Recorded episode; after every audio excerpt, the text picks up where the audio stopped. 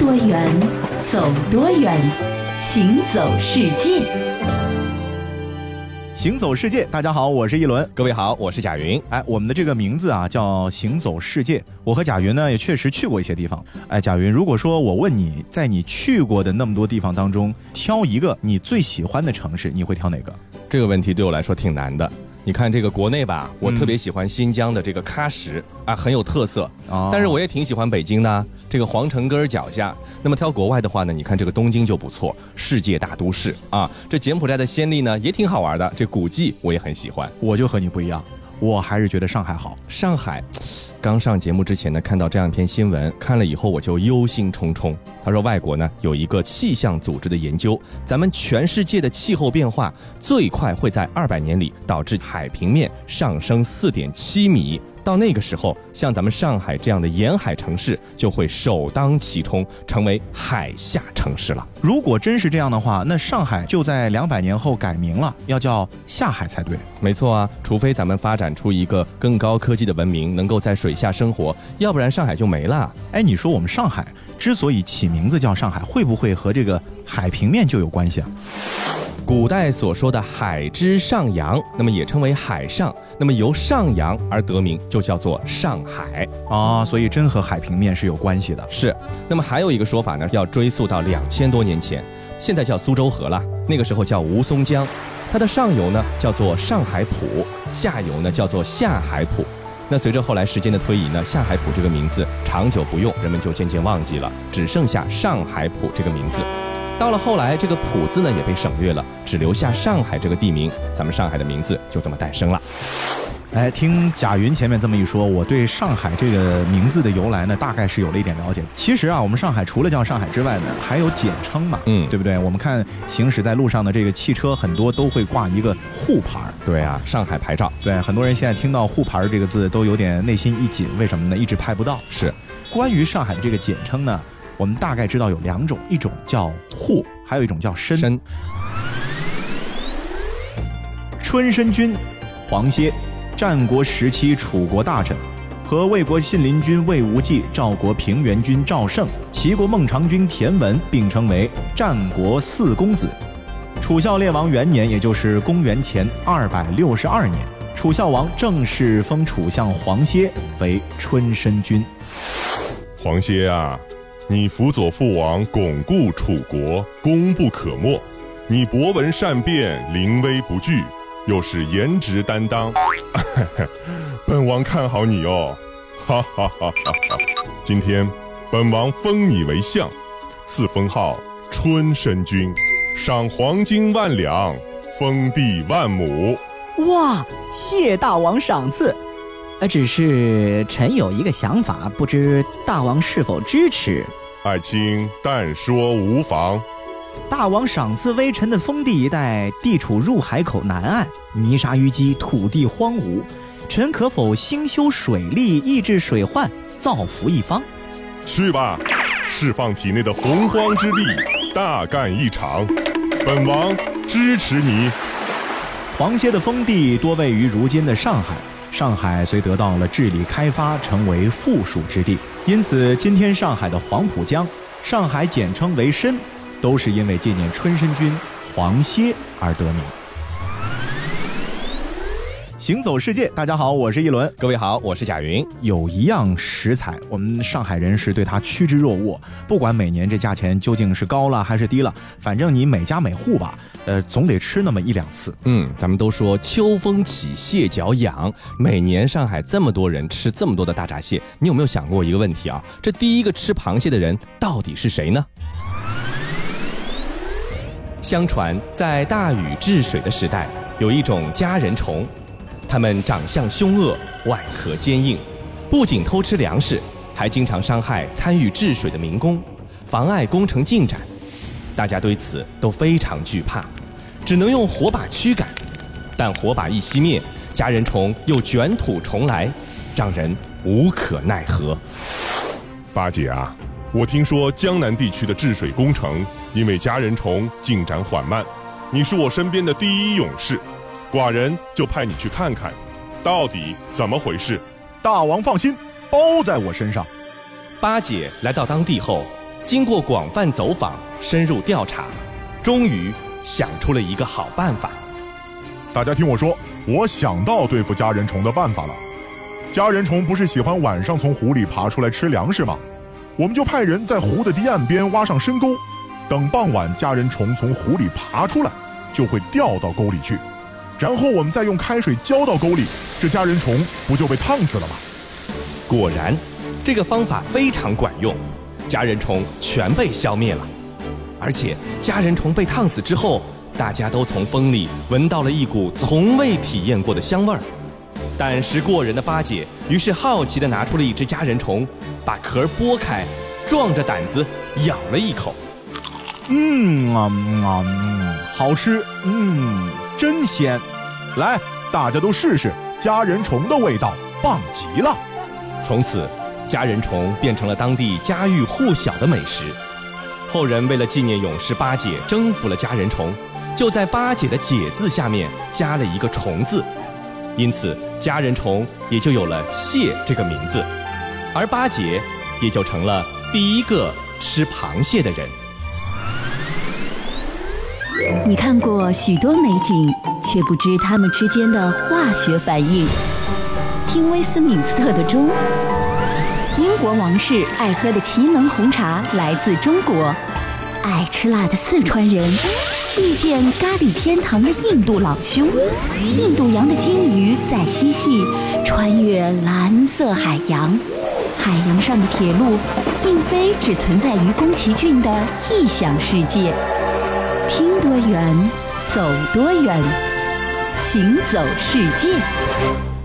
行走世界，大家好，我是一轮。各位好，我是贾云。哎，你看啊，这个从八姐开始到现在，咱们江南地区的人对这个大闸蟹是爱之不能舍啊。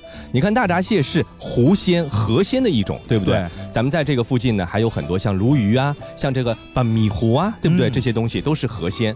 可是啊，我发现一个问题，这欧美人是从来不吃河鲜，他们只吃海鲜。哎，有道理。而且我听说啊，美国人因为不吃河鲜，尤其是不吃河鲜当中的鲤鱼啊，还闹出灾来了。嗯，这个事情呢，还和中国有点关系。哦你知道吧？在这个四十年前啊，美国当时的工业很发达，但他们当时呢不是特别重视环保，所以这个河道里头的这个垃圾很多，然后污染也很严重。他们就想到了鲤鱼这个中国的这个水产品，因为啊，鲤鱼是吃河里面的植物啊，还有浮游生物啊为生的，所以他们就想，是不是能把鲤鱼从中国运到美国去，做一做这个河流的清道夫呢？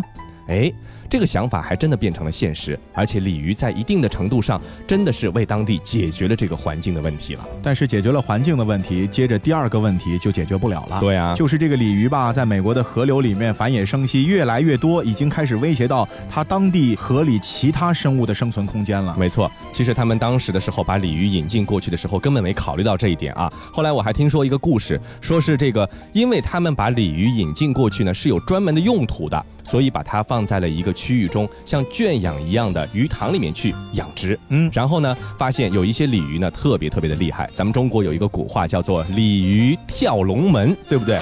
跳出去的那些鲤鱼呢，自然是身强力壮的那一批。所以说呢，到后来鲤鱼的繁殖就越来越多，而且呢身体越来越好，你根本没有办法去灭掉它了。也就是说，反正现在能在美国的河流里找到的鲤鱼啊，都是身强力壮者的后代。嗯关于这个西方人为什么不爱吃河鲜，嗯，我还真的研究了一下。研究了一下因为我爱吃嘛，哎对吧？对吃药大概有一个了解。为什么呢？这其实还是和我们东方西方的一个饮食的用具有关系，餐具餐具有关系。啊呃，东方人呢一般都是用筷子吃饭，是对吧？那么这个河鲜里面的这个刺呢，就能够从鱼肉的身上剥离开，嗯而这个西方人呢，都是习惯用刀和叉吃饭。嗯那刀和叉吃饭的话呢，它只能吃块儿状的或者片状的东西。啊，而这个鲤鱼呢，因为是河里的鱼，它的这个小的刺特别多，你剔呢也剔不干净，片下来的这个刺呢，你如果直接一口吃下去的话呢，也很麻烦。嗯所以说，西方人也就没有吃河鲜的习惯了。是啊，所以这西方人好像也不太会饱口福啊。很多的这个中国网友就说了，说咱们组团到西方去吃鲤鱼吧，对不对？解决他们这个问题。行走世界，大家好，我是一轮。各位好，我是贾云。我们知道这个美国的鲤鱼是中国移民过去的，嗯，那我们说到美国这个国家也是个移民国家，它在最初建国的时候，好多英国人从英国到美国去开疆拓土，然后从此之后呢，美国和英国这两个国家呢就紧密的联系在了一起，这经常串门这不，十五年前的某一天，英国人 Steven 就坐着协和超音速客机到美国去做生意去了。女士们、先生们，欢迎乘坐法航 AF 四五九零次航班飞往纽约。本次航班由协和超音速客机直飞，空中飞行约为三小时二十分钟，将比普通飞机节约超过一半的时间。我们的飞机即将起飞，祝您旅途愉快。Steven 呢？你去美国干什么呢？还能去干嘛？谈生意，每个月都要回来一趟。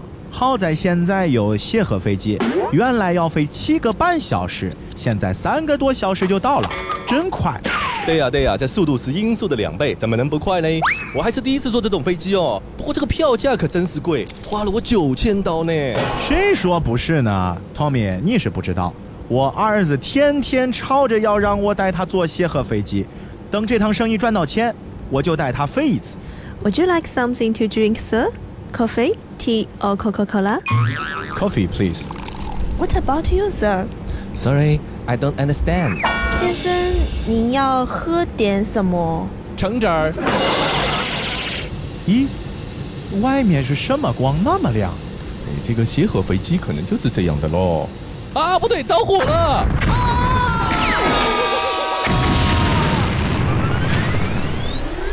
哎，真可惜，这么高级的飞机居然就这样离开世界了。是啊，它从一九七六年到二零零三年，这协和飞机可谓是出尽了风头。虽然说这款飞机停飞到现在已经十多年过去了，但是大西洋上的空中飞人们仍然是非常怀念这款超级飞机的。那它退役以后呢，往返大西洋两岸的飞行时间又恢复到了七到八个小时了。咱们都说科技是不断进步的，但有时啊，也因为发展的速度太快，不得不让人类放慢，甚至是停下脚步。协和飞机就是一个最好的例子。